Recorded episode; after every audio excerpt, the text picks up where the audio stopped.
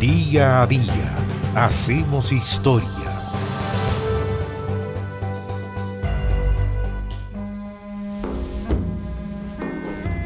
El 4 de noviembre del año 1922, en Egipto, el británico Howard Carter hizo lo que para algunos es el mayor descubrimiento de la historia de la arqueología, el hallazgo de una tumba intacta de un faraón, el faraón Tutankamón. Gracias a ese hallazgo salieron a la luz 3.300 años después de su prematura muerte, hacia el año 1324 a.C., la momia y los tesoros de aquel joven rey Tutankamón, bautizado como el faraón niño por su ascenso al trono a los 12 años y su prematura muerte a los 20. Las sucesivas pruebas científicas han certificado que Tutankamón era hijo de Akenatón, el faraón hereje y esposo de Nefertiti, que había osado desafiar al todopoderoso clero de Amón y a la religión politeísta, instaurando el culto a un único dios, Atón, el disco solar, convirtiéndose así en el primer monarca monoteísta de la historia. Howard Carter llevaba siete años peinando el Valle de los Reyes, financiado por el mecenas y aristócrata británico Lord George Carnarvon, quien nunca perdió la fe en él. Excavaba Carter cuadrícula a cuadrícula de terreno de manera sistemática y exhaustiva. Y cuando ya estaba a punto de abandonar porque el dinero se agotaba, un joven miembro del equipo halló, por casualidad, un escalón de piedra, el primero que conducía a la puerta sellada de la tumba de Tutankamón. Ese joven, bueno, en realidad un niño, porque tenía apenas 10 años, fue Hussein Abdel Rasul. Carter lo había contratado como el aguador de la misión. O sea, cada mañana Hussein llevaba a lomos de un burro dos grandes tinajas repletas de agua para que los arqueólogos extranjeros y los obreros locales se refrescaran luego de horas de trabajo bajo un sol inclemente. Ese 4 de noviembre no fue distinto. Su nieto, el nieto de Hussein, contó al diario español El Mundo que ese niño tenía 10 años, alcanzó el lugar a primera hora de la mañana y antes de liberar su carga del animal, escarbó con sus manos en la arena para acomodar las bases ligeramente redondeadas de las vasijas de barro.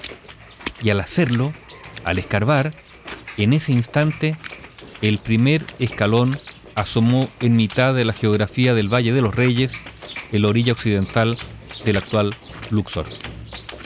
En el primer tomo de sus memorias, Carter escribió, al llegar al trabajo aquella mañana percibí un silencio inusual. La excavación se había detenido y fui consciente de que algo extraordinario había sucedido. Me recibieron con la noticia de que un escalón cortado en la roca había sido descubierto bajo tierra. Me pareció demasiado bueno para resultar cierto, pero una limpieza superficial bastó para desvelar que estábamos en la entrada de una escalera tallada en la piedra, a unos 13 pies por debajo del acceso a la tumba de Ramsés VI y con una profundidad similar al nivel actual del valle. Estaba casi seguro de que al fin habíamos encontrado nuestra tumba.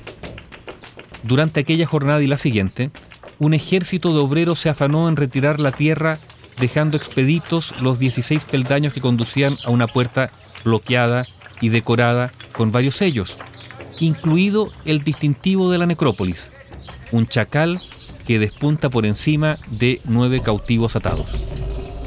Carter aprovechó que una pequeña parte del yeso había cedido para introducir una antorcha eléctrica y arrastrarse por un pasadizo lleno de basura y piedras.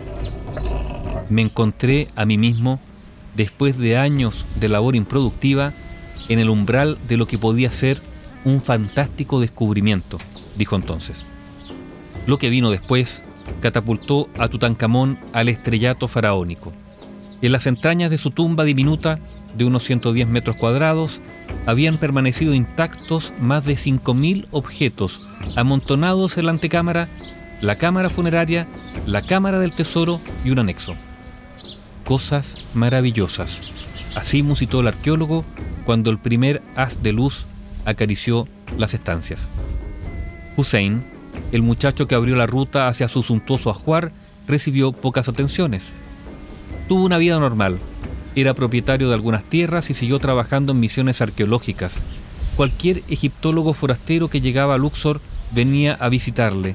Se ganó la vida como capataz de excavaciones, era bueno dirigiendo a los obreros, comentó el año 2016 Hamed, su nieto.